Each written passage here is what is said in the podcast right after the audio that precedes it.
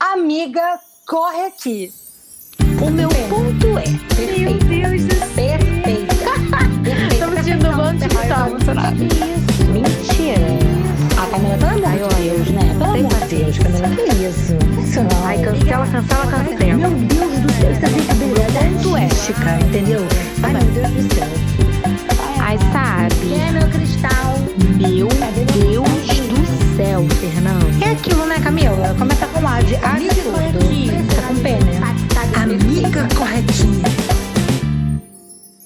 Oi, eu sou a Camila Oi, eu sou a Fernanda. e nós somos as vozes desse podcast que você pode encontrar nas redes sociais com arroba Amiga Corre Aqui, no Instagram e no TikTok. Esse amiga é com X, Amix Corre Aqui, e pelo e-mail contato amiga corre aqui, arroba gmail.com. E hoje, gente, hoje olha só. Ai, meu coração, meu coração até explode de amor, entendeu? Porque a gente vai falar sobre simplesmente dois dos amores da minha vida, que é Rebelde Harry Potter. Eu, sinceramente, não poderia estar mais feliz neste momento. Mas calma. Fala, Fernanda, que eu te conto. Exata... Não, é exatamente isso. Eu só tava respirando fundo, porque hoje vai ser um dia muito emocionante pra você. Eu vou ter que estar aqui pra te dar esse suporte. E Camila, eu tenho uma notícia pra te dar. Por favor, me dê. De hoje estou sendo rebelde. Eu fui comprada, hein, por essa. Gente, gente. Finalmente me envolveram. Finalmente Gente. me envolveram. Olha, eu preciso falar uma coisa pra vocês, porque foi a primeira vez na vida que eu contava fofocas pra Fernanda que ela não sabia em termos de entretenimento, entendeu? Porque, Não, amiga, sim. foi a segunda. Segunda por quê? Qual foi a outra vez? Episódio do, do, do Harry Potter, eu não sabia metade das coisas que estão no livro. tá. Tudo bem. Ou seja, você já viu, Entendeu? né? Quando se traz de Rebelde Harry Potter, eu, eu conto as coisas pra Fernanda, porque naturalmente não é assim, tá, galera? A Fernanda que me, me deixa a par do que tá acontecendo na, na- nas coisas em geral. É, Harry Potter, eu descobri que eu sou uma fraude, porque eu jurava que eu sabia, né? Mas eu não sei tanto assim. Ah, amiga, não tem nada a ver com fraude. É só que você assistiu os filmes. Ponto. Isso não quer dizer que você seja uma fraude. Então me Isso quer fraudaram. dizer que você não tá familiarizada com. Me fraudaram. Você Ai, não ai. acha? Acho, acho, acho. O erro foi do roteirista. Toda. Então, gente, mas o que eu ia falar é que não é tipo assim, ah, vamos falar de Rebelde Harry Potter, como vocês já nos ouviram falar aqui outras vezes. Não! A gente vai falar de Rebelde, a nova série da Netflix, que foi inspirada, obviamente, em rebeldes mexicanos, né? E também do especial Harry Potter da HBO Max. Ou seja, tem uma razão para falarmos sobre isso. Por quê? Porque aqui nós somos pessoas atuais, né, Fernanda? Eu que tá no momento está falando sobre isso. É, exatamente, porque existe. Você, provavelmente, querido ouvinte, deve ter pensado. O que, que tem a ver, né? O que, que tem a ver um grupo de estudante rico mexicano com um grupo de estudante britânico bruxos? O que, que tem a ver o nosso assunto da semana passada, a guerra dos streamings? Exato. Porque eles estão trazendo à tona, né? Veio aí de presente de aniversário para mim o, o especial, né? Harry Potter, voltando para casa, que foi aquele reencontro de todo o elenco. Inclusive, estou falando aqui agora, olhando para meus DVDs do Harry Potter. E aí, na semana passada, estreou essa nova versão aí de, de, de Rebelde, que eu acho que desde que acabou Rebelde e tiveram um milhão de novas versões, inclusive a brasileira, eu acho que essa foi a que receberam melhor, assim, né? Claro que tem ressalvas e gente que tá xingando, mas é porque a gente vive nesse mundinho louco da internet. Mas eu adorei, menina, eu assisti lá, achei ótimo. Já perguntei mil coisas para Camila, porque eu queria saber o que, que, o que, que- o que, que era ser um, um colute. Perguntei todo o- babado e não descobri nada. Acho que eu vou descobrir tudo hoje. Ai, eu amo, gente, eu amo, porque, cara, essa primeira semana de janeiro, né, com essas duas estreias, assim, o meu coração. Gen- Gente, vocês não estão entendendo, não, porque simplesmente. Criança chorando. Sim, não, com certeza, porque assim, foi um momento que uniu dois dos, um dos maiores amores da minha vida. Obviamente, num, num sentido de nostalgia mesmo. E eu até botei no roteiro aqui, né? Então, amiga, corre aqui, porque hoje é dia de nostalgia, porque é exatamente isso. Pra mim, parece que eu não sei nem, eu não sei nem como manifestar esse rolê. Porque eu estou emocionada, Fernanda. É, uma- é é um momento muito prazeroso pra mim. E hum, já já quero até começar falando aqui, né? Porque é muito interessante, porque a Netflix, né, em termos de, de rebelde, porque assim, a gente vai falar de Harry Potter também, mas o especial de Harry Potter não tem nada, como é que eu vou dizer, diferente do que a gente está acostumado, né? São eles falando, enfim, é como se fosse um mini documentário. Já a Rebelde da Netflix, eles. É uma nova história que eles trazem, né, pra gente. Então é muito interessante, porque eu ia assistindo e eu ficava relacionando, né? Por quê? Porque a Netflix, dessa, desse remake que eles fizeram de, de Rebelde, eles meio que estão fazendo uma, entre aspas, né? Uma continuação da Rebelde Mexicana, né? Tanto que eles trazem o Colucci como, como um novo personagem, no sentido, tipo, ah, não é a Mia Colucci, é um parente da Mia. A Celina, que era de Rebelde Mexicana, ela continua. Tem a Pilar também. Então, assim, é interessante, porque você vai vendo coisas que eram normais na série mexicana e você vai vendo que eles quiseram trazer as mesmas características do personagem de uma maneira mais atual, né? Porque Rebelde Mexicana é uma série antiga, ou seja, ainda tinha muito preconceito, né? Preconceito no sentido de que eles eram preconceituosos muitas das vezes. E, e que isso a Netflix tenta mudar um pouco. Só que ao mesmo tempo eles misturam características dos personagens então você fica. Gente, a minha mente, a minha mente rebelde ficou doida pra pegar as referências, entendeu? Então eu imagino que a Fê. Eu, na verdade, Fê, eu queria ter assistido com a tua cabeça, que nunca, não conhece nada. Porque você uhum. tem uma uhum. visão completamente diferente da minha, entendeu? Porque eu, que assistia a Rebelde antiga, eu tava, eu captei as referências. Ou seja, eu ficava assim, gente, que legal que eles fizeram isso. Mas ao mesmo tempo eu ficava, será? Será que esse personagem realmente é a Mia, ou se eles não quiseram botar uma parada diferente, sabe? Assim, minha cabeça é, ficou um nó. Dos personagens, assim que eu assisti, eu, eu achei que cada um representava alguém daquele antigo rebelde. Tipo assim, é, vou falar de forma leiga, tá, gente? Que sou eu, né? Mas enfim, tem lá o, o do Moicano, tem o mocinho de cabelo castanho, a mocinha de cabelo cor de mel, entendeu? Então, isso, essas referências eu fui reparando. Não tinha ninguém de cabelo vermelho, mas tem lá a vilã brasileira, é o cabelo com a frente descolorida. Então, eu fui meio que né, reparando essas nuances da vida. Mas, é, é, depois, quando eu falei brevemente com Camila Ike, que ela disse que misturaram as referências, tipo, a, a história da Roberta estava na menina que tecnicamente seria a Mia. Eu achei isso bem legal. É. é... Pode falar. Não, não, é porque, tipo assim, a Netflix, ela realmente misturou todos os, os rolês, né? O que eu quis dizer dessa história da Roberta na personagem seria Mia, é que a Roberta que tinha uma mãe famosa, a Roberta que era mais ligada nela, era filha de Alma Rei, que ela era, tipo, muito famosa no México, a mãe cantava, e eles quiseram trazer isso na personagem que, no caso, é a Jana, né? Essa relação com a mãe. E tem algumas coisas que vão se misturando, mas ao mesmo tempo a gente vai percebendo umas características muito iguais, né?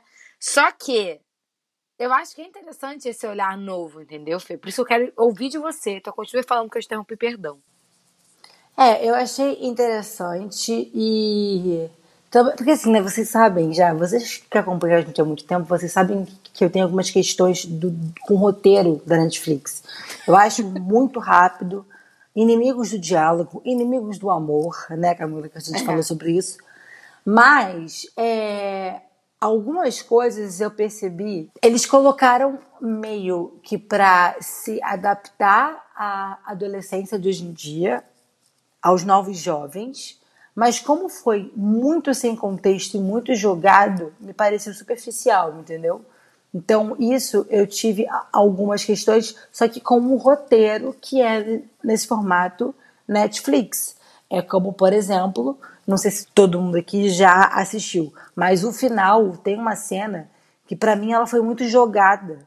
E aí ela não teve, para mim, o efeito que eles queriam proporcionar. Ela teve um efeito de nossa, que bode, sabe? Tipo, sério, vamos fazer isso de novo.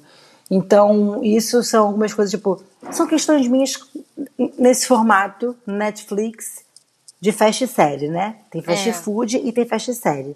Mas sobre os personagens, eu gostei muito.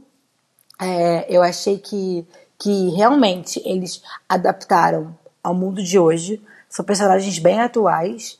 Eu já estava lendo um pouquinho ontem é, no Google sobre como as pessoas receberam os novos personagens e eu vi que teve muita gente que ficou incomodada com as idades, porque eles são bem mais velhos do que os personagens são, né? E, e no Rebelde original, por exemplo, não tinha tanto essa diferença. Como, por exemplo, a Anaí tinha 19 anos na primeira temporada. Temporada é ótimo, né? No primeiro ano da novela. Então, eu vi que tiveram essas recepções. Mas assim, amiga, ó, tive bode do Colute. Cara, não consegui entender o moleque. O moleque ia e voltava toda hora. Ficou, ficou aquele negócio que você sabia que ele ia ter a redenção. Mas não fazia sentido muita coisa que ele estava fazendo. Mas eu entendi também aquela questão lá com o pai. A Jana, eu gostei assim, mais ou menos. Eu adorei a MJ com ressalvas. Adorei a, a baterista que eu esqueci o nome. O Sebastião. Amiga, que geração boa que tá vindo. Parabéns, muito bonito, Sebastião. Aliás, todos os rapazes muito bonitos. Gente, rapidinho, só um OBS no Sebastião. Gente, o ator, ele é perfeito. Eu comecei a acompanhar ele nas redes sociais. Amiga, Amiga fala. acompanha. Acompanha, ele é um amor. É óbvio que eu ia errar o nome, né? Pelo amor de Deus. Gente, não tô falando do Sebastião, tô falando do Esteban, tá bom? Aquele braço tatuado todo, gente, fiquei chocada Eu comecei a gostar mais do personagem por causa dele, do ator. Nossa, achei ele belíssimo, belíssimo, belíssimo demais.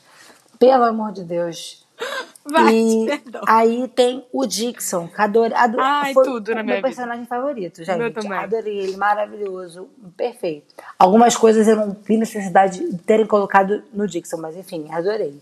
É, e também, aí eu tenho dos vilões e semi-vilões. A brasileira, perfeita, porque eu adoro a Giovanna. Eu vi pela Giovanna, tá? Eu adoro a Giovanna. Eu acompanho, eu sempre acho que ela faz só personagem icônico. É, e o vilão, eu gostei muito, só que re- me incomodou porque eu percebi que ele era muito mais velho. Então isso me incomodou um pouco. Falei, gente, esse cara tem quantos anos? 32? Aí eu vi que era 27. Mas é sobre isso. Mas eu, eu também. Eu, eu achei ele bom ator e, e, e muito bom cantor, assim. O personagem, não sei se me agradou muito, não, mas eu gostei muito. Só que pra mim, algumas coisas, tipo, ele sendo super adolescentão no final, não fez sentido pra mim, porque o resto do, do personagem não condizia com aquele super adolescente que ele aparentou ser no final. Nem a cara do ator, né? Porque ele tem 27 anos. É, tipo, essa questão da idade, eu entendo as pessoas ficarem incomodadas com isso, mas é uma coisa que acontece em muitas séries, né, gente? Pô, eu tô assistindo qualquer série americana que eu assista, eu fico assim, não. Essas pessoas não têm a idade que estão dizendo que tem. Por exemplo, Riverdale, que é uma série que eu tô assistindo porque, enfim, a quinta temporada vai misturar com Sabrina e etc. Eu amo a série Sabrina e eu quis assistir Riverdale inteira só pra assistir a quinta temporada. Assim, eu sou dessas. E aí, cara, as personagens eram pra ter 16 anos, 17 anos. Parece que tem 25. Isso acontece demais. Então, essa questão da idade não foi algo que eu fiquei prestando atenção, porque é uma coisa que eu, teoricamente, já tô acostumada, entendeu? A ver em séries no geral. Então, assim, não prestei atenção nisso. Inclusive, é, é um ponto interessante, assim, de ver. Mas, ao mesmo tempo, acho que alguns se passaram. Por exemplo, a que faz a Azul, né? Que faz a Jana. Eu acho que ela, ela se passa por uma menina Não, mas nova, ela é não? super novinha, ela é super novinha. V- vamos lá, Camila, você, você quer essa informação? Eu tenho pra você. Porque tudo que você me pede, eu te dou. Então me dá. Vamos lá. Azul, eu amei o nome dela, gente. Gente, o nome dela é ela- Azul. Não, e, e o sobrenome também é um bonito, né? Azul Guaita. Guaita. Não sei nem pronunciar isso. Fica bonito. Eu não sabia nem se era gaita. Adorei. Lindíssima. Era- é No- G- arrasou no nome. É G-U-A-I-T-A. Como é que se pronuncia Isso. Guaita. Azul Guaita, é isso? Ou guaita, ou gaita, ou gaita, ou Ah, guaita. bonito, não é? Fica um. Amiga, visualmente é bonito. A gente tem que aprender a falar. mas é bem bonito. Ó, a Jana, ela tem 20 anos. Super passa. Super passo. O Esteban tem 23. A gente, né? A gente, né? Lindíssima, 23 anos. Gente, e o, o sobrenome Sebastião dele é Maia, né? 27. É Bacana. Maia. Meia, ou Maia. Meia, Mori. Maia. Adorei, adorei esse Mori. O nome dele é Sérgio, tá? Sérgio. Sérgio, porque eu tô assistindo muito sério espanhol, eu já sei que é Sérgio. é Sérgio Maier. Te amo, Fernanda. É, se eu duvidar, amiga, é Maier, sabia? Pode ser Não, Maier Maier. é francês. Não, Enfim, não sei. ele tem 23 anos. Aí o Alejandro Puente, que é o Sebastian, tem 27, que é esse que foi o que gerou mais burburinho no Twitter. A Andrea Chaparro, que é a MJ, tem 19 anos, super jovenzinha. O Franco Massini, que é o Luca, que também achei muito bonito, parabéns pela beleza, tem 27 anos. A Lisette Selene, que é a Andy, que é baterista, ela tem 22 anos. O Jerônimo Cantilho, que é o Dixon, tem 28. Meu e a. Giovanna Grigio, que é a Emília, tem 23. É, tipo, eles estão todos ali na faixa dos 20, né? É, as mais É. novas são a Azul, né? E a Andrea, né? Andrea. A- Andrea. Isso, tem que é a Azul, a Andrea. Andrea e também a Lisette. É. E aí os mais velhos tem, são de 93 e 94. Fala, galerinha, chegamos nesse ponto. Amo. E na época do primeiro Rebelde, é... ó, eu- eu dei informação errada, hein? Vou aqui corrigir. Anaí, Maitê, Afonso e Christian tinham 21 anos cada. Em seguida, Dulce Maria, que tinha 19, e o Christopher tinha 18. Gente, então, olha só. Tá bem parecido, assim, menos os que tem 27 Porra, e 28, amiga. né? Mas pra 28 pra 18 tá Ah, mas aí é. Não, esses, esses três, né? São três que tem 27. Sim. É, que, que destoa mais. É, o Dixon e o, e o principalmente o, o Luca não me pareceu, não. O Não pareceu. único mesmo que, que me chamou a atenção foi o Sebastian. Pra mim, ele não Entendi. tem cara de novinho. Mas a internet estava, nossa senhora, Gente, a internet rebuliçosa. tá muito chata com isso. Eu Vou até falar aqui, olha só, gente. Vamos parar de tacar hate nas pessoas. Entendo que tem aí uma questão afetiva, que não sei o quê. Mas é- é- eles ficam assim, ai, nunca serão. Mas não é pra ser. Não é pra ser igual. É pra ser, na verdade, eu, eu sinto muito que essa série da Netflix é muito, muito uma homenagem, assim. Tanto que a Netflix quis trazer personagens que eram da série mexicana, entendeu? Ela quis meio que continuar a história como uma nova geração, o que eu achei muito interessante. É uma nova geração da mesma escola. É, e aí ficam falando, ai, nunca serão, mas não é pra ser. A cara, a, minha, a Azul, que faz a Jana, tem recebido muito hate. Parem com isso. Coitada da menina, a menina é um amor. Ela é um doce. Sigam ela no Twitter pra vocês verem. Gente, ela é uma fofa. Inclusive, a Azul tem foto com a Anaí, porque ela queria ser Mia Colucci. Inclusive, visitou a série original. A série não, perdão. A, o set original, entendeu? Estava lá. Tem foto dela com o uniformezinho. E hoje ela faz a personagem que teoricamente é a Mia. Ou seja, olha só, venceu na vida, né? Venceu na vida. Venceu. Então parem de, de, de criticar a menina porque vocês não gostam da personagem. Entendo não gostar da personagem. Mas a garota não tem nada a ver com isso. Gente, a menina es- escreveu no Twitter, apagou os tweets dela, falando que, tu- que não ia mais entrar no Twitter, que as pessoas eram muito mais lá. Olha isso, Fernanda. Gente, e, e ai, é ridículo. Ridículo, Ridículo. desnecessário e cafona. Nossa, e criminoso. A partir do momento que, que, que todo mundo passar a ter a- a- é, alguma coisa judicial contra, não é possível, amiga. Tem que ter alguma coisa, porque esse povo fica fazendo mal de graça para as De pessoas. graça. Entendeu? graça. Ai, o ó, breguíssima, ma- cafona, mas, podre é. É, ao mesmo tempo que tem muito esse, esse hate desnecessário, queria dizer também que todos eles, né, porque eu tô acompanhando, tá, gente? Eu sou essa pessoa.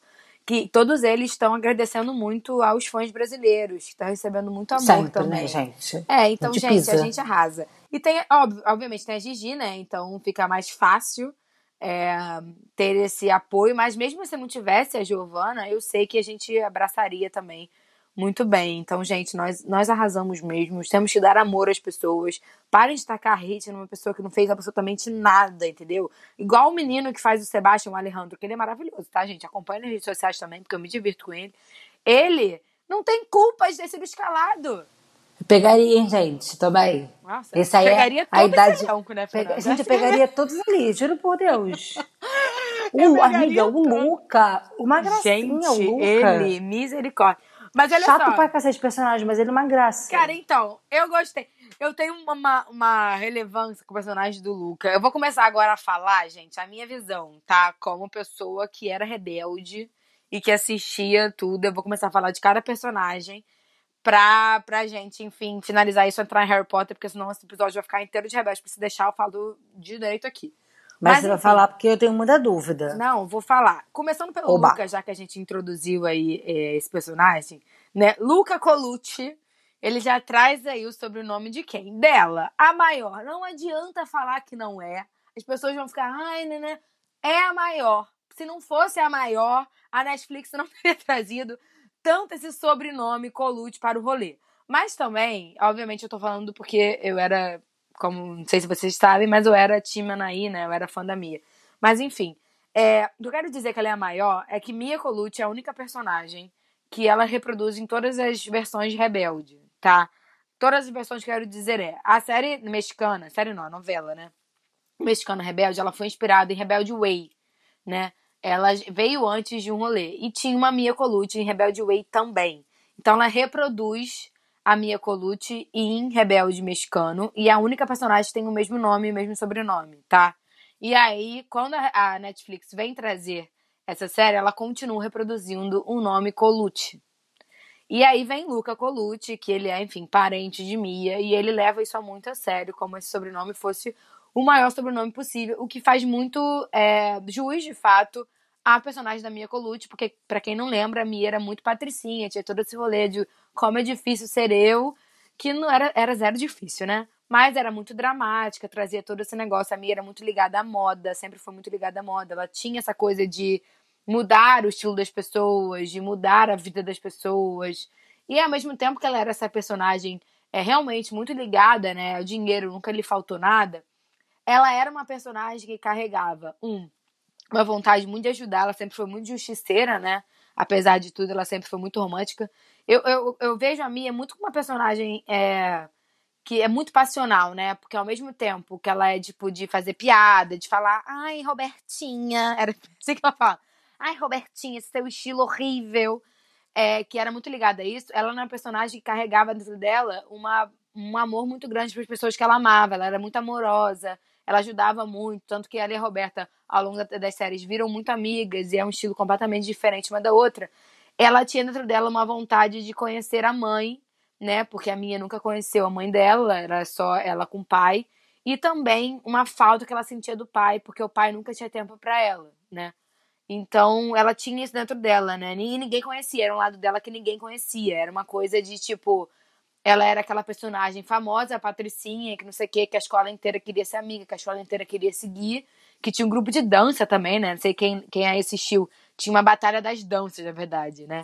É, nesse, nesse sentido, mas ela ela tinha dela uma solidão muito grande. E aí eu acho que foi isso que quiseram trazer com o Luca, né? O Luca, ele carrega uma solidão muito grande, ele, ele tem essas piadas da, da Mia, assim, muitas vezes, mas o Luca, eu vejo que ele é uma junção da Mia com o Diego. Diego Bustamante, que era o personagem do Christopher na série Rebelde. Por que, que eu tô falando isso? Porque o Diego era pior do que a Mia nesse sentido de dinheiro. Ele era três vezes pior. Ele era muito o que o Luca, o Luca faz, né? De fazer piada, de ser, de ser preconceituoso, de ser meio nojento, assim. O Diego era muito. E o Diego tinha um pai que era o, teoricamente o vilão da história, que ele era político e que ele não aceitava é, o Diego não seguir a mesma carreira que ele. Então ele era muito duro com o Diego, né? Então, que era o Bustamante, assim, que pra quem assiste lembra. E eu acho que o personagem do Luca, ele mistura essas duas coisas. A solidão que a Mia carregava, além, obviamente, do sobrenome, com a personalidade do Diego, entendeu? Então eles pegaram os dois personagens que na série Rebelde eram muito, muito odiados, assim, por ser, por ser essa coisa de rico patricinho, e juntarem um só. Obviamente o personagem vai ser meio odiado, né? Não tem nem como. Só que o ator, eu não sei o que tem nesse ator que me fez amar esse personagem. Esse ator é muito bom, gente. Eu acho que o meu. Minha Hablamos paixão- espanhol, se você quiser. Hã? Luquito. Ah, Hablamos espanhol, amiga, pra gente, Gente, falar esse ator é muito bom e eu acho que casou muito. Eu acho que o ator foi perfeito pro personagem, entendeu? Fora a voz, eu tô completamente apaixonada na voz desse ator. Completamente apaixonada. Gente, a voz dele, ele, ele canta Toque em mim, Fernando. Amiga, assim, Amiga, sim, a voz dele realmente é, é toca no coração fundo, mas coisas que eu amei no personagem. Eu amei todos os looks do personagem. Maravilhoso. To, todos os looks, usaria todos em conjunto. Eu adorei, porque assim, eu estava lendo também é, isso que você disse, que, né, que, que no Rebelde antigo, o mexicano tinha muito, muito preconceito em alguns pontos. E que nesse Rebelde eles já estão colocando a comunidade LGBTQIA+, tipo, no elenco, tipo, de uma forma mu muito legal, de uma forma que é como tem que ser. Então, é, sem, é, sem ter que explicar, né? Ele simplesmente sem ter que explicar, sem ter que fazer aquele momento que a pessoa descobre, é, ou que a pessoa. É. Isso achei muito foda. Isso achei muito foda. É, e o Luca, a gente percebe que ele ou é gay ou é bi. Sim. Ou eu tô errada? Porque eu entendi isso. Eu entendi isso também, tanto que a primeira fala dele, né? Uma das primeiras falas é uma fala inclusiva, né? Ele fala Sim. isso a é, todos, né? Ele fala alguma coisa assim. Só que é engraçado também, né? Porque ao mesmo tempo que ele fala isso, ele é bem preconceituoso às vezes, né? Amiga, ele é. E tem uma coisa que, que eu tenho uma culpa de ter achado engraçado, que são os apelidos, porque eu achei Ai, gente, as eu diferenças muito boas. Tipo, a Emília é a Xuxa.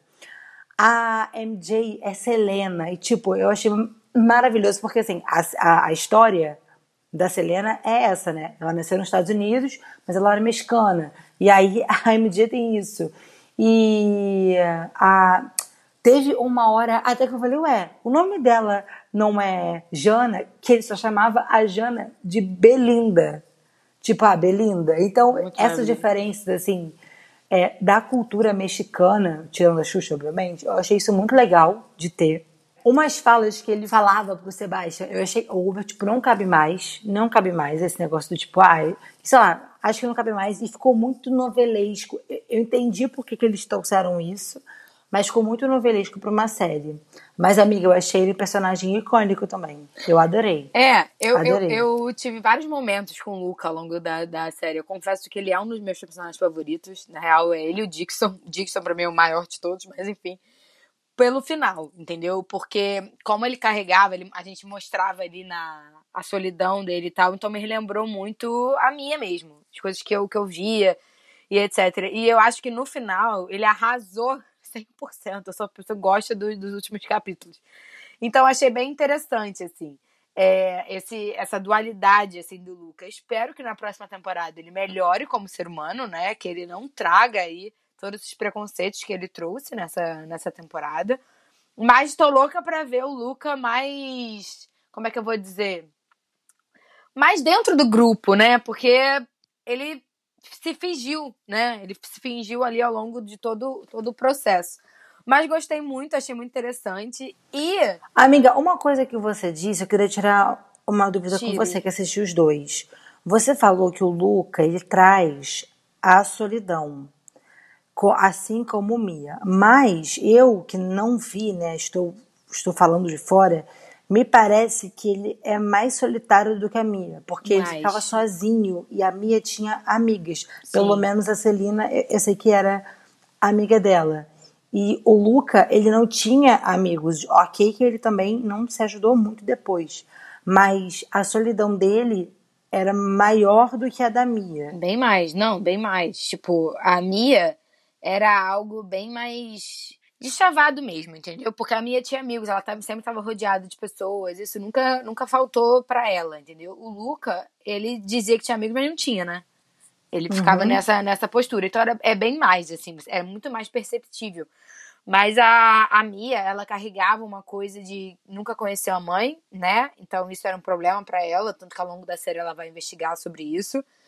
E também essa coisa do pai nunca dar atenção a ela, entendeu? Isso era uma coisa que machucava muito ela, que o pai nunca tinha tempo pra ela, o pai tava sempre trabalhando, que não sei o que, não sei o que lá. Era uma coisa que carregava dentro dela. Tanto que o primeiro episódio de Rebelde Mexicano, até se você quiser ver e tal pra comparar, é até interessante, ela se rebela, né? Ela tinha um grupo de dança, e aí ela vê que o pai não tá na plateia, o pai sempre mandava o mordomo, né? Nunca era ele. Ela vê que o pai não tá na plateia, ela faz uma dança hipersexual, assim, ela vai tirando a roupa. É bem, bem coisa de tipo assim, menina mimada que quer se rebelar contra o pai, ah, vou mostrar meu corpo, sabe? É bem Uhum. isso. Porque já no primeiro episódio já mostra que ela não tem essa, Sim. essa coisa, né? Tipo, ela queria que o pai tivesse mais presente. Então ela carrega mesmo isso, só que ninguém sabe, assim, só as amigas próximas. Ela tem, nunca, nunca faltou amizade pra mim, assim. Nunca, nunca faltou isso, né? Então. E ela, ela é fofa, assim, gente. A Mia, eu gosto. Quando. Eu não sei, né? Porque a gente se apega mais às personagens. Eu era uma criança, né? Pré-adolescente. Eu não sei por que, que a Mia me chamou mais atenção. Até porque na época, né? Minha Camila antiga, minha Camila do passado, era zero. É minha cara. Eu era zero essa pessoa. Eu era muito mais a Lupita, né? Pra quem não lembra da Lupita. A Lupita que era toda fofinha, eu era 100% Lupita. Mas a Mia foi quem eu gostei mais, talvez pela Anaí, porque a Anaí é uma, uma atriz muito icônica, né? Então, Amiga, é, é muito icônico. Tipo, é muito icônico. Exato. As roupas são muito icônicas. Eu acho que não tem como não gostar, assim, É. da Mia. Porque é muito icônico. é, tipo assim, eu também acho, né? Eu também acho, mas é aquilo. Tinha muita coisa que acontecia que hoje a gente não deixaria passar, entendeu? A série mexicana em si tem muito, muitos, muitos temas e preconceitos e falas, na verdade, que são realmente muito delicadas e que hoje não aconteceria, né? Então, Uhum. tem isso. Mas é isso também, você tem que assistir, se você for reassistir a série mexicana, com essa a cabeça da época. Tipo assim, não é nem com a cabeça da época, é tipo assim, cara, é um, é um colégio rico mimado. O Elite México é isso, entendeu? Tanto que tem todo esse rolê com os bolsistas, porque na série mexicana tradicional, aí também existia a seita, né? Que eles chamam de. Como é que é? Como é que eles pronunciam isso? La Rola? La Rola? La Loja? La Rola? Não sei pronunciar, gente. Amiga, La Rola foi complicado. La Rola. Bacana. Soltar essa pra gente. Aloha. Como é que pronuncia isso? Eu não sei. É seita. A seita. Já existia a seita, e a seita, na verdade, na série original, ela ia atrás dos bolsistas. Ela ia. Ela queria tirar os- todos os bolsistas do colégio, entendeu? Então Meu aí você já Deus. vê que era um problema muito sério. Nessa da Netflix isso não acontece, né? Eles vêm ali com os calouros, etc. Mas na série original eles iam atrás dos bolsistas, né? Os bolsistas que sofriam. E quem sofreu muito mais foi o Miguel, Miguel Arango. Que eu vou falar dele, já vou começar a introduzir também o personagem do Esteban, né? Que teoricamente é a pessoa para fazer essa ponte, né? O Esteban que veio aí no. Como é que eu vou explicar? Eu achei ele parecido. É, ele. ele por que, que, por que, que ele tá mais similar ao Miguel? Além dele ser par romântico da Jana, que teoricamente é a Mia, né? O Esteban carrega esse negócio de descobrir o que aconteceu com a mãe. Na série, na série mexicana, né? O Miguel, ele quer descobrir o que aconteceu com o pai. E aí ele vai atrás, ele entra no, no Elite Way School pra se vingar do Colucci, né? Que é o pai da Mia porque ele acredita que o Colucci tem a ver com a morte do pai. Na série mexicana, o pai do Miguel morreu. E aí, é, ele acaba, Hum, tudo fez sentido. É. Tudo fez sentido. ele acaba, ele acaba entrando no, no Elite Way School pra descobrir tudo isso. Ele é um bolsista. E aí, ele acaba se, se apaixonando pela Mia, o que não estava nos planos dele se apaixonar pela Mia. Por quê? Porque ele queria se vingar do Colucci, aparentemente se vingando com a Mia, né? No caso, era a ponte que ele precisava. Mas aí, ao longo da série também, descobre que na verdade não foi Colucci que foi a causa da morte do pai dele, sim o Bustamante, que era o pai do Diego. Enfim, todo esse rolê. E aí o Esteban, né, ele entra na série é, aquele, como bolsista, e a partir daí você já vê a similaridade, a similaridade com o Miguel. E vem aí todo um rolê que ele fica louco pra saber o que aconteceu com a mãe dele. E vai atrás do Luca, que é um Colucci. Então, Ele só entrou similaridade. na escola pelo Colucci também. Ele entrou na escola pelo, pelo Colucci, exatamente. Tanto que ele, teoricamente, é um personagem também mais velho, né? Que não precisava estar ali. Isso mostra ao longo da série que ele não precisava estar ali. Enfim, todo esse rolê, mas. Isso eu não entendi, é a não. Por que ele não precisava estar ali? Hã?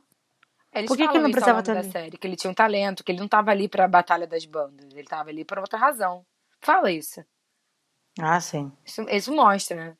Enfim, e aí o que eu acho interessante, na real, é que, gente, spoiler aqui. Depois a gente descobre, né, que, que enfim, que o Esteban e o Lucas são irmãos, são dois colutes, no caso. Não sei como é que vai ser a segunda temporada. O que eu acho interessante é que ele procura a mãe. E que faz sentido ele procurar a mãe, ele sendo um colute, né? Porque a Mia procurava a mãe. Entende? Eles vão misturando as histórias da série da Netflix. Entendeu?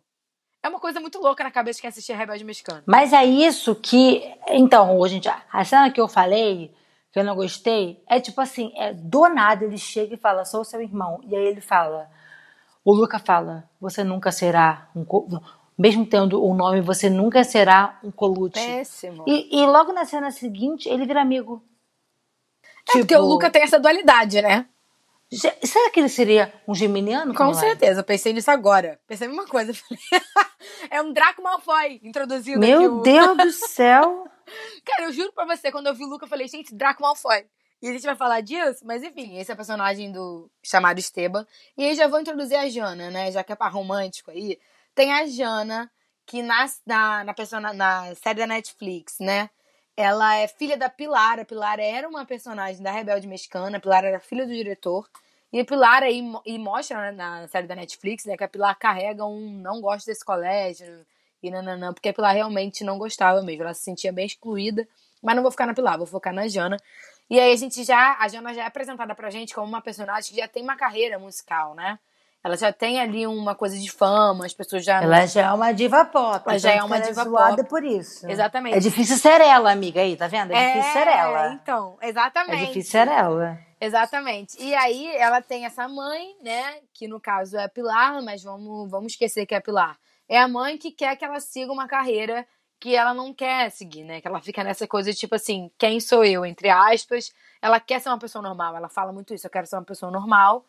E, e, bom, essa relação da Pilar com a mãe foi a relação que eu quis trazer da Roberta, no caso, porque a Roberta era filha de uma pessoa famosa, tinha todo esse rolê é, na mídia, né? Enfim. E aí a Jana entra. A Jana é uma personagem que carrega muitos traços da Mia pelo estilo, pela ligação com a moda em geral, por querer, tipo assim, quando eles falam ao longo da série de pai, ah, é Jana e seu, seu grupo, né?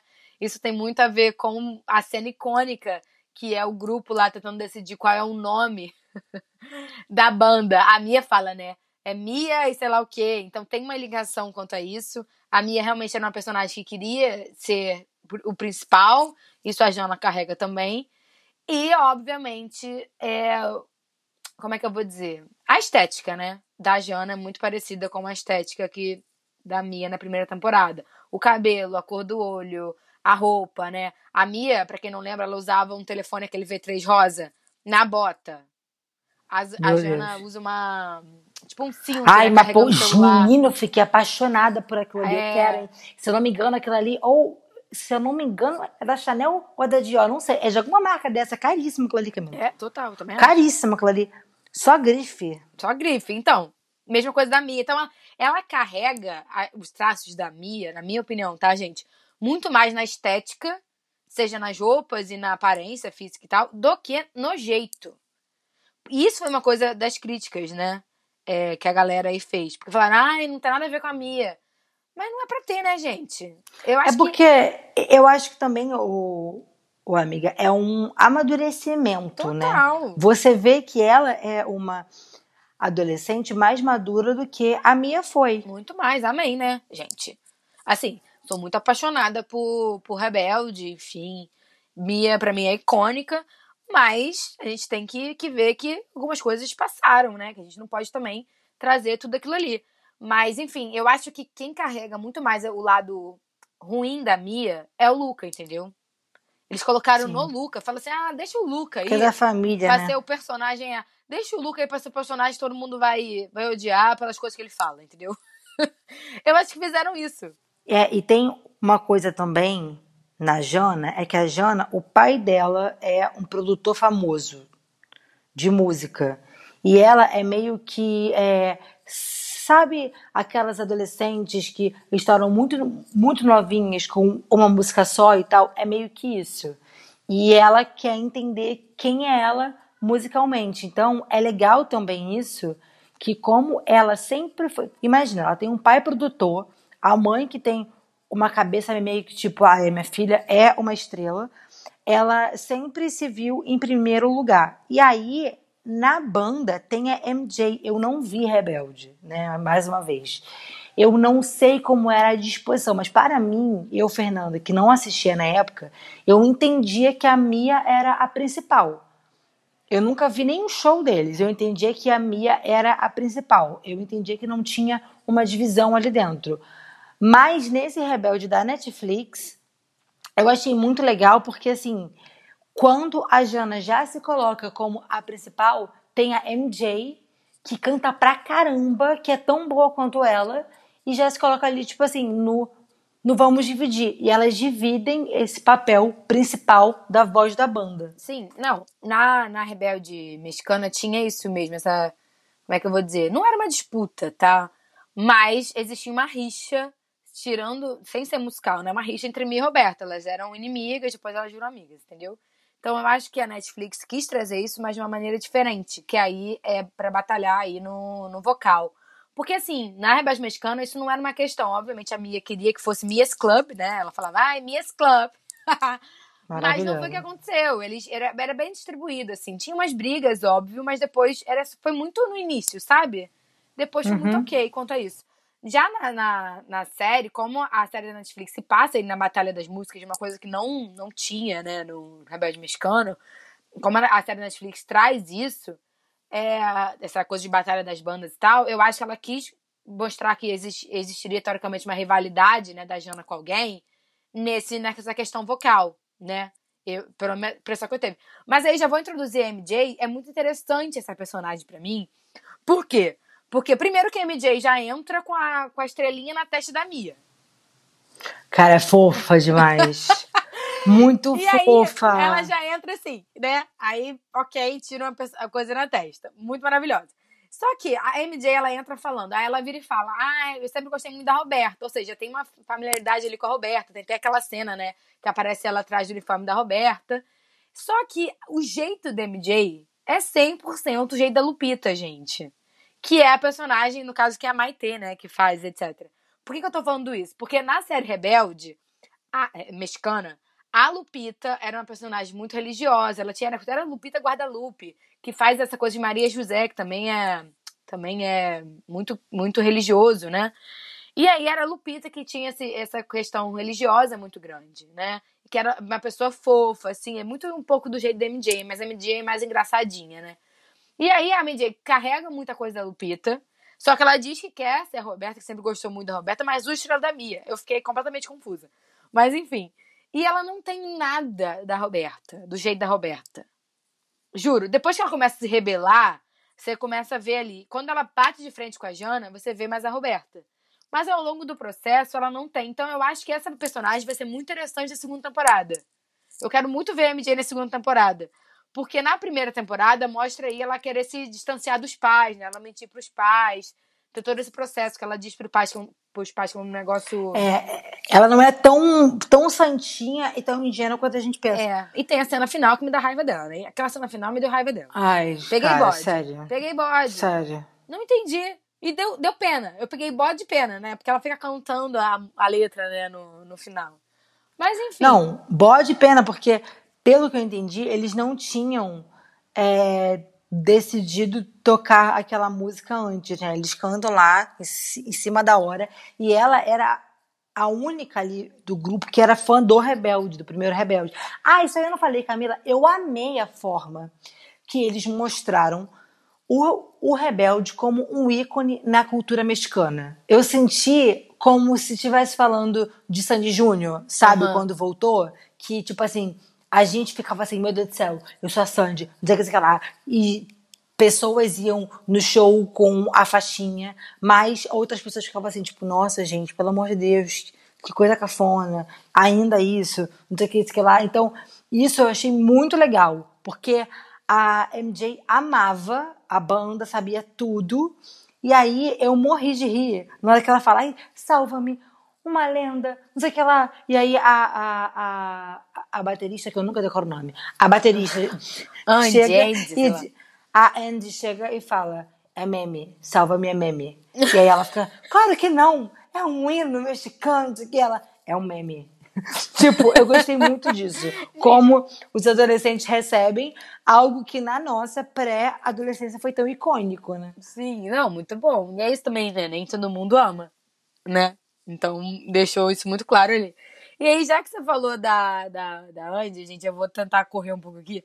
Mas já que você falou da Andy, eu vou falar dela. Andy, Andy, gente, não sei pronunciar esse nome, tá? Mas ela é uma personagem, gente, maravilhosa, né? Essa atriz também, palmas, palmas. Pelo amor de Deus, eu amei. A, a Andy... Lindíssima, parabéns. Muito Já- parabéns pela beleza, viu, querida? Na, na primeira cena dela, ela já mostra uma rebeldia ali, estilo Roberta, né? Eu acho que ela é a personagem que, teoricamente, mais se assimila do jeito da Roberta, de ser rebelde, de não sei o que, não sei o que lá, de olhar para Mas é uma rebelde comportada. Só que ela é muito... Ela só é Exato, foda-se. Ela é muito comportada. É. Eu senti uma, uma, uma falta nisso, né? Tudo bem que o rolê dela era outro, era o par romântico com a Emília, né? Mas eu fiquei tipo assim, gente, maravilhosa. É uma personagem que eu quero muito ver brilhar ainda mais na segunda temporada, entendeu? Ela como, como pessoa, tipo. Porque, assim, outra, outra voz que me apaixonei, voz de Selene, que é a, atriz, e eu senti falta dela cantando. Você não sentiu, não? Eu senti. Eu acho que eles fazem isso também, amiga, pra quebrar é, o estereótipo lá da banda RBD. Ah, não, Porque total. você vê que assim, ela toca bateria, é uma mulher já tocando a bateria, isso é muito foda. É, é, o Dixon, por exemplo, ele só faz lá rap. Então isso já é bem legal. Que, que mostra, tipo assim, uma outra leitura. É isso mesmo, é a atualização da banda. É como se, se a novela lá tivesse sido feita hoje, como talvez ela seria? Eu acho que seria parecido com aquilo ali. É, não, sim. E, enfim, uma personagem muito maravilhosa que, que tem uma relação aí com a Emília, que é a personagem da Giovanna, né, que é brasileira. E a Emília, Tudo. ela, ela começa, a Emília é uma personagem completamente nova, né, gente, assim, tô, eu acho que ela não foi criada pra ser ninguém, né, então não tem muito o que relacionar. Mas Acho, a- acho que ela foi uma homenagem, né? Os fãs brasileiros são muito importantes É. na trajetória do, do RBD. Não, e eu acho que ela é uma personagem que veio pra ficar, na real. Porque a Netflix, eu acho que ela não tá querendo que sejam seis, entendeu? O objetivo da Netflix, não sei como é que vai ser nas outras temporadas. Mas ao mesmo todos os oito que a gente vai falar aqui foram muito importantes pra divulgação e tudo. Tanto que a, a, a capa, né? Porque eu ouvi a soundtrack, tá? São os oito, não Uhum. são seis. O que é interessante, porque na Rebelde Way, que a Rebelde Mexicana foi inspirada, eram quatro. Aí a Rebelde Mexicana, seis, agora oito. Achei, achei bom. É, eu, eu acho que eles não vão fazer parte da banda, não. Só que eu acho que também, amiga, tem um lado de série de pôr todo o elenco na divulgação. É. Que é diferente de novela. É. Então eu acho que pode ter isso também. Enfim, Emília, personagem de Giovanna, bolsista brasileira, que entra lá, que ela é muito determinada, né? Ela quer fazer tudo quanto ela queria ganhar, se apaixona aí por Andy. Gente, eu amo esse casal. Que casal maravilhoso. E aí tem muito um. que ela não podia contar que tava com, com a Andy, Andy, enfim. Porque ela tinha uma imagem com o Sebastian, né? De mostrar que tava namorando com ele. Que no início ela é uma, uma vilã, mas depois você descobre que ela não é nada vilã. Ela só é. Esse jeito dela de tipo assim, preciso ganhar a qualquer custo e etc, etc. É, a gente entende, entre aspas, porque ela tem esse jeito, né? Porque ela precisa continuar no México, né? Ela diz isso. E no final, aí, ela tem uma redenção, porque ela vai se declara pra, pra Andy em frente a todo mundo, não canta com Sebastian, porque descobre que ele faz parte da seita, descobre que ele fez tudo pra, pra prejudicar a Andy, que ela é apaixonada. Então, achei muito linda essa cena, amei o final de Emília, fiquei muito feliz e quero ver mais de- desse lado da Emília também na segunda temporada, sabe? Eu achei Sim, então, porque a escola se torna, por causa da banda RBD, ela se torna referência em música. Ela cria um centro de excelência em música que tem uma batalha de bandas. E a Emília, pelo que eu entendi, ela é uma brasileira que tem um sonho e tal de estar na música e ela vai para a escola como intercambista e bolsista para é, é, realizar esse sonho. Porque quem ganha essa batalha de bandas assina com uma gravadora. Tem um negócio desse. E ela meio que faz aquela capa de vilã, meio que para se manter na escola e para sobreviver, porque a escola, por mais que muitas coisas tenham mudado desde do Rebelde de 2006, a, a escola é uma escola que ainda é muito elitista e, e tem muito preconceito. Ela sofre preconceito, tanto que uma das primeiras cenas da Emília é alguém chamando ela de favela porque ela é brasileira. Então, ela sofre preconceito e na cabeça dela vira alguma chave que ela quer se tornar a vilã para não sofrer bullying. Só que ela não é essa vilã, né? Ela impõe respeito É pelo medo, máscara, sabe? né?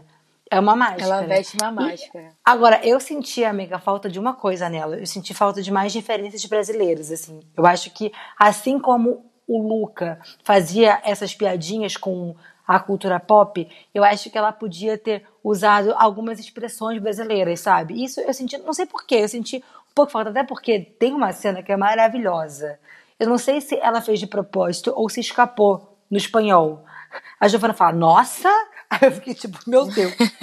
Mas assim, Muito bom. eu adorei. Cara, eu amo a Giovana, de Também, verdade, gente. Ela também. só faz personagem icônico, eu amo ela. Não, e essa, essa introdução da Emília, tipo, apresentando a escola, também é muito vibe Mia Colucci. Porque na série mexicana, é, os únicos personagens que já eram da escola era a Mia e o Diego. Entendeu? Que eles eram lá do Uhum. colégio elitista e tal. A- os outros, né? Tanto a Roberta quanto o Giovanni, que eu vou falar mais pra frente, a Lupita e o Miguel, eles entram no colégio. Eles são novos, né? Então tem toda essa coisa, tipo assim, ah, eu já estava aqui, não sei o quê. E aí eles trazem isso com a Emília, né? E com o Sebastian. Que o Sebastian, eu já vou introduzir o Sebastian. O Sebastian, ele carrega muito do Diego também, né? Tanto que, tipo assim, o Diego era filho de um do governante do México. Ele, o Sebastian é filho da nova governante, né? Da nova presidente do México. Então tra- traz essa relação, assim, muito grande, essa, essa E é uma a assim. governante, né? Gostei disso. E é, ah, também gostei. E o Sebastian, ele é o grande vilão da, da história aí, né? A gente talvez veja o lado mais humano dele na segunda temporada. O final deixou isso meio que em evidência, assim. Mas o Sebastian, ele é o grande. Como é que eu vou dizer? O grande pé no saco, né? A pessoa que faz de tudo pra prejudicar a banda, a pessoa que faz parte da seita, que tem uma relação aí com a uma das inspetoras, ela é inspetora, é secretária do colégio, né? Então ele é uma pessoa que ele é ex da Emília e também agora, né, ex da Jana. Então ele é um personagem muito pra ser o bad boy, né? É, ele. Eu entendi que ele primeiro é ex da Jana, aí ele fica com a Emília e Não, com ele a é ex da Emília também. Não, sim, mas o que eu entendi, a ordem é, ele namorava a, a Jana, aí ele entra na escola, termina com ela, fica com a Emília, e com a entrada dela na escola, ele volta pra Jana. Ah, é? Não sei. Eu não, não, assim, entendido eu assim, não. senti essa ordem, eu senti essa ordem. Eu- Alguma entendi. fala da, da- da- alguma fala da Emília me deu essa impressão, não sei porquê. Não, pode ser. Pode ser, não sei. Não sei. Eu sei que era um casal que as pessoas amavam ver, né? Foi que deu a entender, assim. Senti muito vibe, Emília e Sebastião, muito vibe Mi e Diego. Talvez quem, quem assista vai entender o, porquê, assim. Porque também a Mi e o Diego, eles eram amigos, sempre, sempre foram assim, mas tinha esse, esse flerte. A galera queria ver eles juntos, porque eles eram os populares, né? Eles eram os ricãos, ricaços, né? Perdão, entendeu? Então eu senti muito isso. Mas, enfim, tem esse personagem do Sebastian que eu acho que a gente vai ver muito mais dele na segunda temporada. Esse lado mais. Sabe? Essa coisa aí. Não sei, eu acho que talvez ele faça tudo pra chamar atenção. Sei lá, mas é o grande vilão, né? É o. É que na série inteira ele tá o vilãozão, aí na O última vilãozão. série ele tá É. um super adolescente com a mãe. Eu falei, gente, É. perdendo o personagem? Perdendo personagem, pois é. Não entendi nada. E aí, pra gente o quê? Finalizar, que eu acho que a gente já falou de, de todos praticamente. Vamos falar dele, o maior. Quem é O maior, amo. gente. O Ninguém Dixon. acima. Gente, ninguém Amiga, ninguém é acima Eu acho que ele é dele. o personagem favorito de muita gente, amiga. Porque ele é perfeito. Amiga, ele é perfeito. Como ele é pode? perfeito. Dixon, baby. Tudo Juro. para mim. Tem O Sebastião Dixon. fica chato do lado dele. Gente, Juro por tudo. Deus. Cara, tudo. Porque, tipo assim, o- não, completamente chato, né? Completamente chato. E o Esteban também. Ele, ele some do lado do Dixon. O Dixon é um personagem que ele ganha o palco. Ele não precisa fazer nada. Ele chega amor da minha vida. Mas, enfim, o Dixon, ele se assemelha muito. Ele tem umas características, assim. Eu acho que ele é uma mistura de Giovanni, tá? O personagem do... Enfim, que fazia o Tá Giovanni. trazendo na- pelo na- cabelo. na Rebelde Mexicana, exatamente. Tem essa referência no cabelo e também, além do cabelo, tem referência à história. Por quê? Porque no personagem do Giovanni no Rebelde, né, mexicano, é, o Giovanni, ele era de uma família que era pobre, tá? E ele acaba entrando, a família acaba ganhando um dinheiro. Eles eram donos de açougue. Eu lembro disso. Que eles acabam ganhando um dinheiro e ele acaba entrando no Elite Way School, só que ele esconde a família dele, ele esconde a história da família dele para a galera do Elite Way School. Ele já ele diz que ele era muito rico, ele tem toda essa coisa, essa postura assim, que me lembra um pouco do Luca também, essa postura de tipo assim, eu sou Giovanni Mendes, sabe? Ele fazia isso, só que na verdade ele tinha muita vergonha da família dele, né? O personagem do Dixon, ele entra meio que o oposto, né? Ele entra na, na história, além da, da referência ao moicano do Giovanni, ele entra dizendo que ele era da rua da Colômbia, né? Um personagem que é colombiano e que ele entra dizendo que ele era da rua ali, que a rua criou ele, nananã. E ao longo da história a gente descobre que isso é meio mentira, né? Que na verdade ele veio de uma família rica da Colômbia, que eram pais advogados. Eu não esperava por essa, tá? Pra mim foi um plot twist, assim. Fiquei tipo assim, gente. Então, isso que eu não gostei. Eu não queria. Mas é pra Falei, fazer poxa, referência poxa. ao Giovanni, amiga. Com certeza botaram isso pra fazer referência ao personagem do Giovanni. Porque tem essa coisa da família, de esconder a família, entendeu? Sim. E aí ele entra falando: ah, ninguém ia acreditar em mim se eu não falasse que eu era da rua. Né? Por ele ser um rapper, ele tem essa coisa do beatboxing, né? De trazer tudo isso. Achei muito interessante. Mas ao mesmo tempo que eu quero dizer esse personagem pra mim é icônico, que é um personagem que é, que é apaixonado pela MJ, né? Talvez tenha uma desenrolar aí na segunda temporada quanto a isso. É que tem a cena, a cena que eles pegam, né, os seis pra botar lá, pra ca- fazer cantar rebelde, sabe? Que a seita Uhum. faz isso. Quando a MJ fala, ah, eu sempre quis ser Roberta. Aí apontam pra ele e falam, ele tem mais cara de Roberta. E realmente tem. Ele traz muito traços da rebeldia da Roberta. Pra mim é o único personagem que traz isso quando enfrenta os outros, quando fala, quando fala, então para aí me ver, isso é 100% Roberta Pardo, gente. O que eu acho que na segunda temporada devem trazer mais é, um pardo aí. Talvez o novo personagem que eles tenham anunciado seja um pardo, não sei. Mas eu, por mais que eu seja muito fã da Mia Colucci, entendi porque a Netflix quis botar aí a família Colucci, eu senti falta de um personagem mais Roberta Pardo, entendeu? Que o Dixon traz, que a Andy traz, mas que. Gente, a Roberta também era muito icônica, entendeu? A Roberta é a pessoa que entra e abala as estruturas 100% da panelinha Mia e Diego, entendeu? Então precisa ter esse personagem. Não tem. Sim. Entendeu? Então eu senti, eu senti falta. E provavelmente quem, quem era fã de Roberta, quem acha que a Roberta era o, o maioral, tá, tá reclamando. Posso falar uma coisa pra você que você vai amar? Hum. O Jerônimo, o ator que faz, Hum. o, o Dickerson, é exatamente isso que você pode estar pensando, Camila. Ele é virginiano. Ai, tudo na minha vida. É exatamente isso. 4 Você de setembro de pesquisou, 93. Amiga, eu tô dando aqui uma olhadinha rápida. Tô seguindo aqui também. Sabe rapidinho uma coisa que eu achei? O, o Sebastian, ele é a cara daqueles gêmeos do Zack Code. É igualzinho.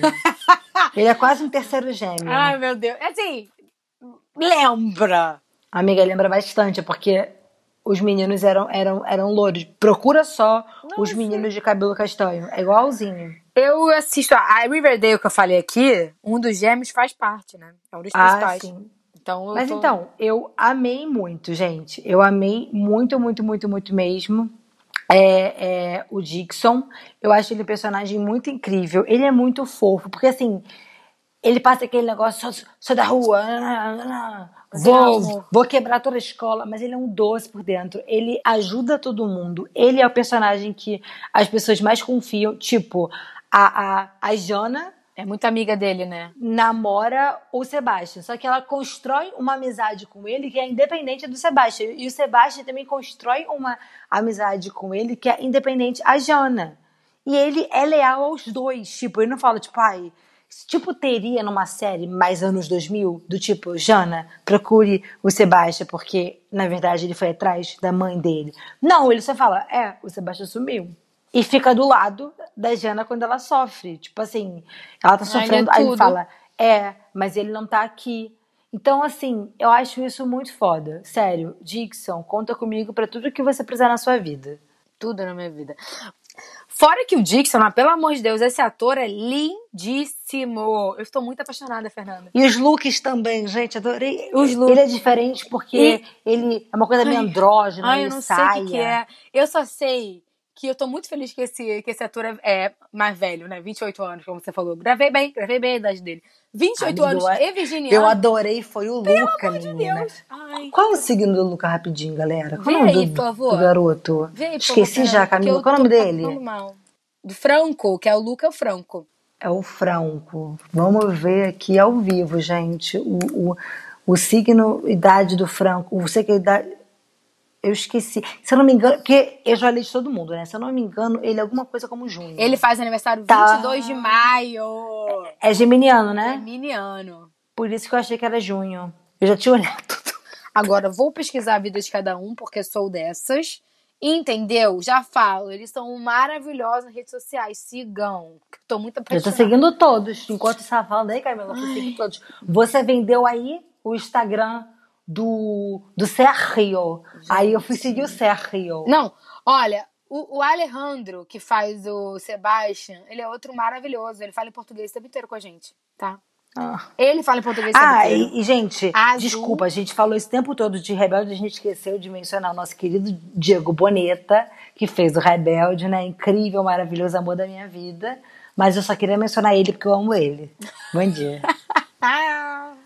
Ah, Amiga, eu amo ele até Fernanda. hoje. Sabe que eu já vi um show dele? Já viu né? a participação dele, né? Que ele abriu Eu- o show do, da RBD no Maracanã. Eu Só pergunta, a banda RBD, lá no palco, os cantores eram Mia ou tipo Anaí? Não, Anaí, Anaí. Assim, Ai, gente, amiga, eu acho a Anaí tão icônica. É maravilhosa. No início, né, quando tinha essa, essa referência, porque quando a banda começou a fazer muito sucesso, eles começaram a fazer show na novela, né? Então, eles, às vezes, mas isso não aconteceu no show no Brasil, no Brasil, né? Mas no, no show lá no México, tinham que gravar cenas, né? E aí, tanto que nas cenas de beijo, porque existia, em todo show tinha um momento que eles paravam pra dar um beijo. Que era Anaí Ponte, né? Mi Miguel, que era Roberto e Diego, a Dulce com, com o Christopher. E aí o. o... Esse povo deve ter se pegado braba por trás das Com câmeras. certeza, eles vão se pegar Deus. Mas enfim, é, eles ti- tinham uma cena de beijo. Isso veio muito da novela, né? Porque era a relação Mi e Miguel, de Roberto Diego, etc. E aí, e até momento no, nos shows, nas turnês, eles pararam de dar, de dar esse beijo. Óbvio, os atores não podiam cantar mais, né? E falaram assim, cara, chega. Mas tinha isso que era muito referência à novela, mas era Naí, etc. Mas, tipo, E, e ele falava, tipo assim, "Ai, a gente veio de uma turnê agora no verão, estamos na escola, era tipo isso? é, na- em finais da novela, sim, tinha muito isso. Que Aham. legal, que legal. Que a, a, a, a banda realmente fez muito sucesso além da, da novela. E eles mostram isso da novela também, né? A banda fazendo muito sucesso. E aí, E o que eu achei legal. série, né? É, o que eu achei muito legal da, da série foi isso. Foi aquele altar. Gente, achei maravilhoso aquilo ali. Eu, eu acho que eu choro. Sim. Pra, gente, pra mim, eu não consigo, eu não consigo. Quando eu vi o Chapeuzinho de Salva-me, eu falei, cara, eu chorei, juro por Deus, Fernanda, eu chorei real. Eu me emocionei muito, eu comecei a chorar muito. Então, eu, eu, eu não sabia nem que você estava assistindo. Eu me arrepiei inteira quando eu vi Salva-me. Falei, cara, a Camila vai chorar com isso aqui. Ficou bem Muito bonita. linda a versão de Salva-me. E, e a Netflix fez uma versão brasileira, né? Uma versão Sim, em português. eu vi. Brasileira não, né? Tão bonitinho eles cantando do coração. A Giovana, a Giovana, gente, brilhando em Salva-me, versão, versão brasi- português, tudo pra mim. Brasil, Brasil. Brasil. Agora, ô Camila, tu sabe o que, que esse altar me lembrou? Hum. O altar do quadribol. Gente. Não tem lá no corredor, gente? Tem, tem da galera? do quadribol do Harry Potter. Tá Para! vendo como é que RBD se liga mais a Harry Potter do que você? Imagina, meu querido Millennial. Pois é, pois é. Fica aí o, o, o negócio de geração Z. Você apenas vê, você não sente. KKK, tô brincando, tá, geração Z? Aqui, ó. Vamos fazer briga. Aquelas, aquelas, aquelas. Mas me, me lembrou muito realmente, né? Porque no, no Harry Potter, quando o Harry descobre que ele vai ser ali um. Qual é o nome daquilo, gente? Qual é o nome do. Jogador apanhador. Apanhador, apanhador. Hum, não é tão fã assim, hein? quando ele descobre que ele vai ser um apanhador, é, ele depois descobre que o pai dele também era, né? O James Potter. E aí tem um altar ali dele vendo ali o nomezinho James Potter. E ele fica emocionadinho. Oh, meu Harryzinho, tão lindo, tão bonito. E é Tão nessa que a especial. gente entra na nossa deixa, amiga. É,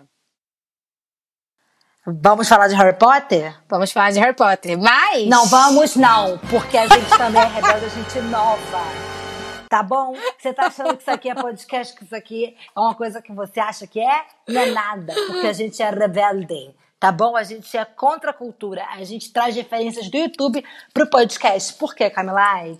Porque nós vamos continuar esse episódio em parte 2 para falar de Harry Potter. Semana que vem vai sair o especial Harry Potter aqui nesse Amiga Corre Aqui. Gente, total, porque assim, duas emocionadas. Eu já sou emocionada com coisa até que eu não gosto, que eu não vejo. Camila é emocionadíssima porque é duas coisas que ela ama. Então a gente vai fazer parte 1 e parte 2, tá bom? Essa aqui foi a primeira parte, a gente vai fazer a continuação.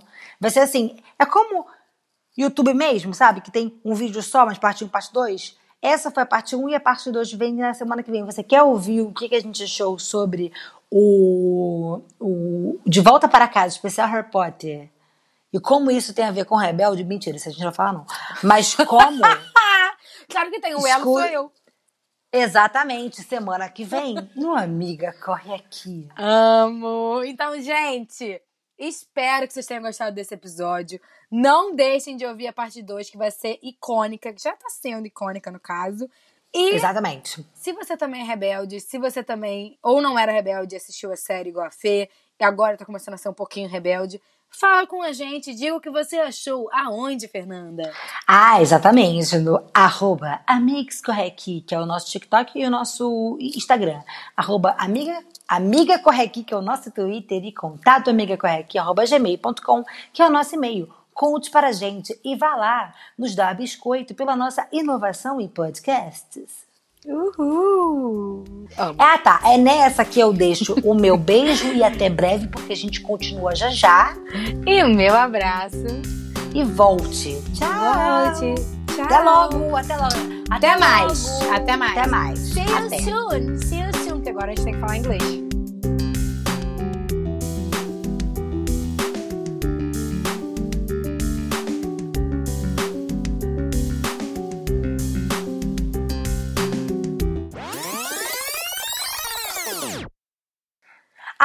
A Giovana ensinou, não é hasta luego, hum. que hasta luego é até depois, é hasta pronto.